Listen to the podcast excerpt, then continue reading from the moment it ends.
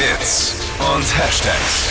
Flo Kerschner Show Trend Update. Ich habe im Netz was Neues aus der Deko-Welt entdeckt und zwar Waterplants. Das sind äh, super hübsche grüne Dinger für unser Zuhause und dafür braucht ihr nicht mal einen grünen Daumen, was mich mega freut, weil bei uns in der WG ungefähr jede Pflanze stirbt. Also wir schaffen es nie, was am Leben zu halten. Ja, weil jeder immer die Bierreste reinkriegt.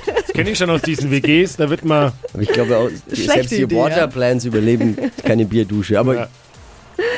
Das Besondere an diesen Waterplants ist eben, dass man die in eine Vase oder auch in ein großes Glas reingeben kann, ohne Erde. Da kommt einfach nur Wasser rein und die Pflanze dann oben drauf.